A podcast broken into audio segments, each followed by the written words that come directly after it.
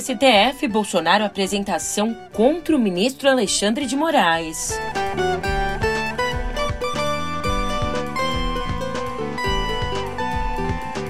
E cúpula do PSDB reforça a pressão para Dória desistir da candidatura presidencial.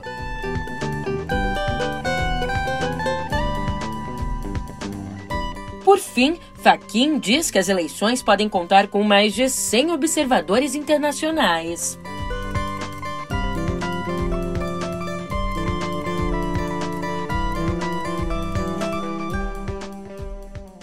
Um ótimo dia, uma ótima tarde, uma ótima noite para você. Eu sou a Julia Keck e vem cá, como é que você tá, hein? A gente começa aqui a nossa quarta-feira, dia 18 de maio, com mais uma ofensiva do presidente contra o ministro Alexandre de Moraes. E isso é exatamente o que eu te conto agora, no pé do ouvido.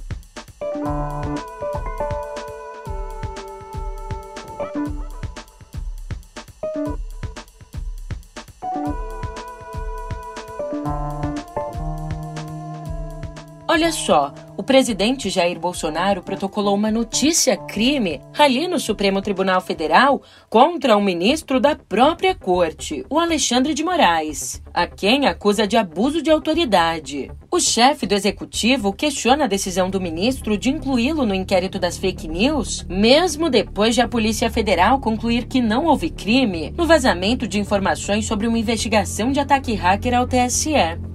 E você sabe, alimentar um conflito permanente com as cortes superiores é uma estratégia, é uma estratégia de retórica bolsonarista desde o início do mandato do presidente, já tem um tempo. E como você também sabe, essa estratégia se intensificou nesse ano, afinal é ano de eleições. Mas também foi nesse ano, em fevereiro, que Jair Bolsonaro revelou o que está por trás desse jogo. A apoiadores ali nas redes sociais ele disse, aspas, mais importante do que a eleição para presidente são as duas vagas para o Supremo no ano que vem. Por isso, no meio político de hoje, exclusivo para assinantes premium, a cientista política Maria Tereza Sadek, professora sênior da USP, analisa como o judiciário é uma peça central nos projetos de poder. Ficou com vontade de assinar o Premium? É fácil, é só clicar no link que eu deixei para você aí na descrição do episódio. E já que Bolsonaro falou aqui que mais importante do que a eleição para presidente são as duas vagas do Supremo, a gente vai pela contramão e se debruça agora sobre as eleições. Ó, na terceira via, o PSDB adiou a decisão sobre a candidatura única com o MDB e o Cidadania, que seria anunciada hoje. Ontem, numa reunião da Executiva Nacional com as bancadas no Congresso, os tucanos marcaram para hoje um novo encontro, agora com a presença do ex-governador João Dória, que venceu as prévias, mas não conta com apoio do partido. Antagonista de Dória, o deputado Aécio Neves quer pressioná-lo a desistir, alegando que a candidatura dele prejudica o PSDB nas disputas estaduais.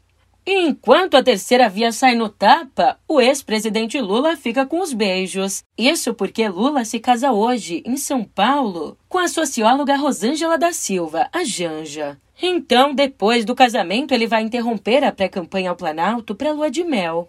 A cerimônia, para cerca de 150 convidados, vai acontecer num buffet na Vila Olímpia. E para a gente recordar, Lula e Janja começaram a namorar lá em 2017, quando ele era viúvo, e vivem juntos desde 2019. Mas enquanto a marcha nupcial não toca, a política, a política segue.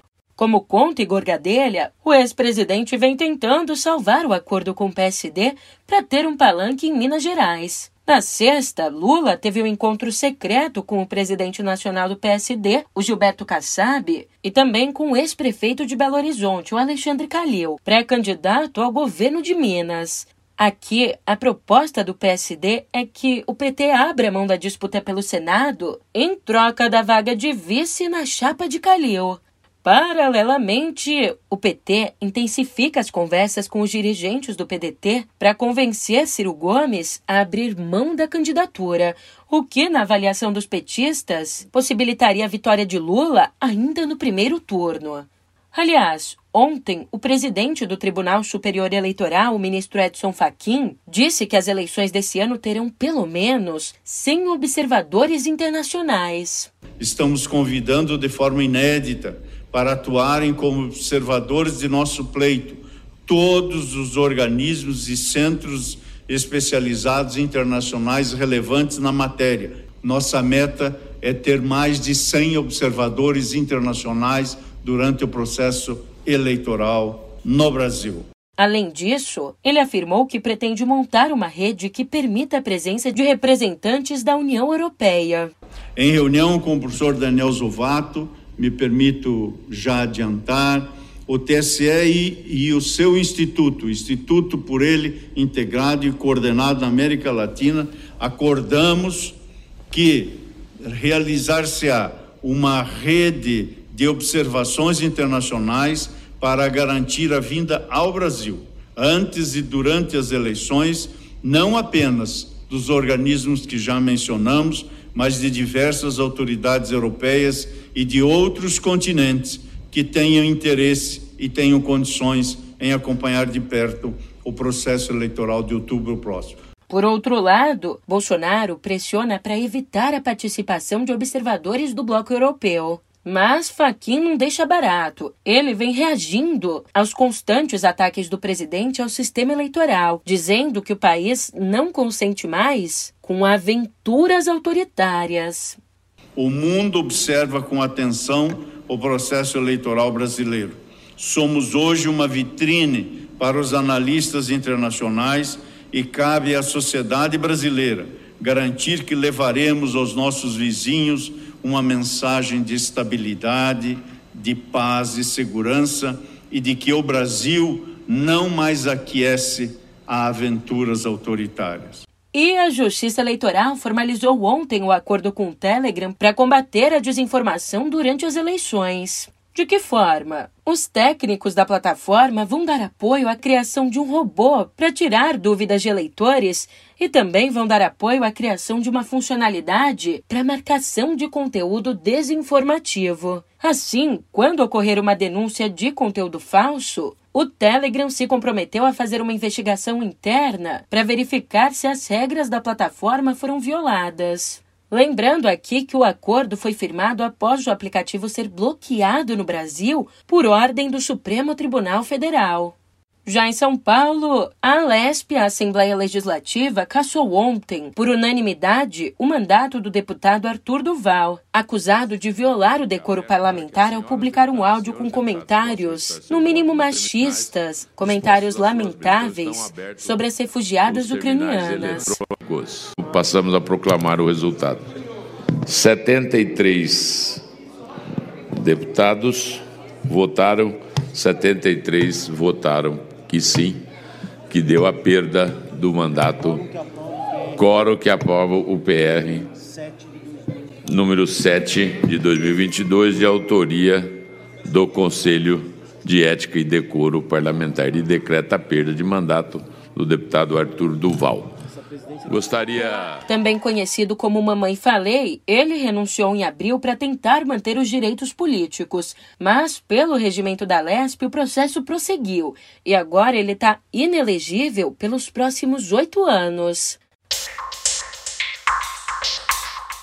Lá fora, o apoio irrestrito da mídia estatal russa à invasão da Ucrânia sofreu um abalo ontem, quando o coronel aposentado Mikhail Kidorionak, um dos mais respeitados analistas militares do país, disse ao vivo que a Rússia está isolada e que o conflito vai ficar muito pior para o país. Ainda ali em transmissão ao vivo, o militar aconselhou a população a não engolir, aspas, pílulas de informação tranquilizantes e afirmou que, além de contar com o apoio dos Estados Unidos, a Ucrânia é capaz de mobilizar um milhão de combatentes.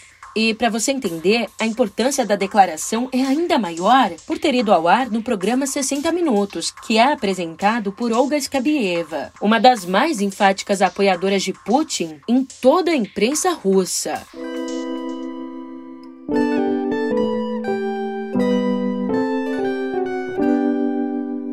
Aqui Viver, eu te conto que o Instituto Butantan identificou em uma moradora de São Paulo uma nova variante recombinante do SARS-CoV-2, o vírus causador da Covid-19. Chamada XG, ela é a recombinação das linhagens BA1 e BA2 da Omicron. Ainda não há informações se a paciente estava vacinada, se viajou ao exterior ou se apresenta sintomas. E ó, já houve casos da XG lá na Dinamarca.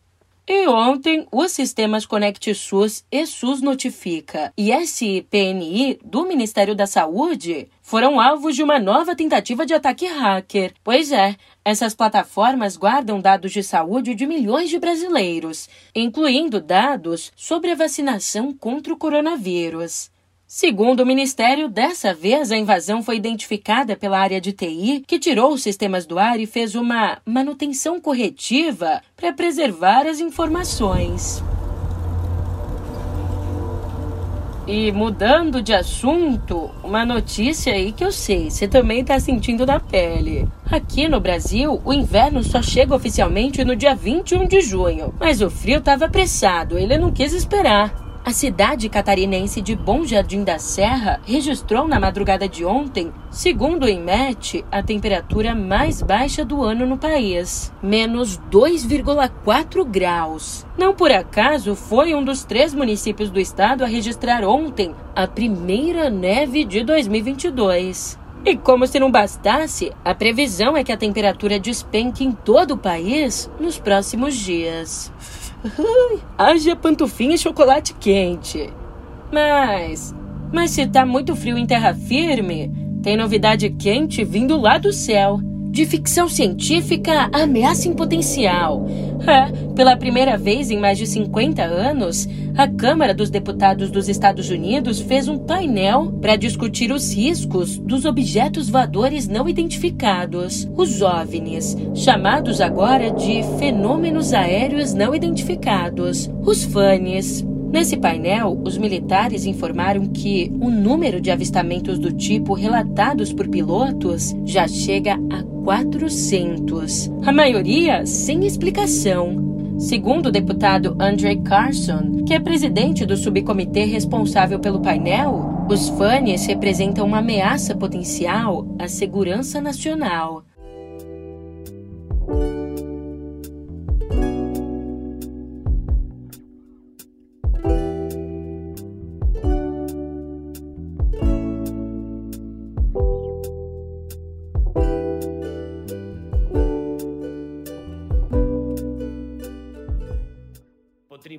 Чаплін, який доведе і зараз, що кінематограф перестав бути німим. Звичайно, ми продовжимо битися. І у нас немає альтернативи, ніж виборювати свободу. E я впевнений, що диктатор... O Festival de Cannes confirmou o tom político da 75ª edição ao exibir na cerimônia de abertura uma transmissão por vídeo do presidente da Ucrânia, o Volodymyr Zelensky. Кіно мовчатиме, або буде говорити. Якщо є диктатор, якщо є війна за свободу, e Muito aplaudido, ele lembrou que o primeiro festival, que deveria ter acontecido em 1939, foi cancelado porque um ditador, o Adolf Hitler, iniciou uma guerra. Ali, sem citar diretamente o nome de Vladimir Putin, Zelensky disse que a esperança tem sido mais necessária do que nunca a partir do momento em que outro ditador invadiu a Ucrânia, deixando um rastro de morte. Também ovacionado, o ator americano Forrest Whitaker recebeu a Palma de Ouro honorária e ressaltou que o cinema deve ser um instrumento do humanismo. E já que o assunto aqui é cinema, Chris Rock é cotado para apresentar a cerimônia do Oscar de 2023. É, a informação é de Craig Erich, que é produtor de entretenimento da ABC, a emissora que transmite a festa. O comediante, que já apresentou o Oscar duas vezes, acabou sendo o destaque involuntário da edição desse ano ao receber um tapa de Will Smith após fazer uma piada com a doença autoimune da atriz Jada Pinkett Smith esposa de Will, diagnosticada com alopécia. Ainda lá fora, Ontem, o cantor e guitarrista inglês Eric Clapton anunciou o cancelamento de dois shows da turnê europeia por ter contraído Covid-19. Segundo um comunicado da equipe dele, os médicos disseram que a retomada de viagens e shows poderia prejudicar a recuperação do artista, acrescentando ter havido uma intensa discussão interna. Vale a gente trazer aqui que, desde o início da pandemia, Clapton vinha provocando constrangimento em boa parte dos fãs por assumir uma postura negacionista e espalhar notícias falsas sobre as vacinas. Entre outras atitudes nessa linha, ele disse que não tocaria em espaços que exigissem do público o comprovante de imunização. Voltando ao Brasil, o veto do MASP a uma série de fotos do MST e de movimentos indígenas fez com que Sandra Benites pedisse demissão. Ela é a primeira indígena curadora de um museu no Brasil. Junto com a Clarissa Diniz, ela organizava o núcleo Retomadas, dentro da mostra Histórias Brasileiras. Por conta do veto, esse núcleo acabou cancelado. A direção do MASP alega ter recebido as fotos fora do prazo, mas Benites e Diniz dizem nunca terem sido informadas sobre uma data limite. Ainda ali no pedido de demissão, Sandra disse que a contratação dela parecia servir mais para criar a imagem de um museu plural e diverso, já que não era convidada a participar das curadorias.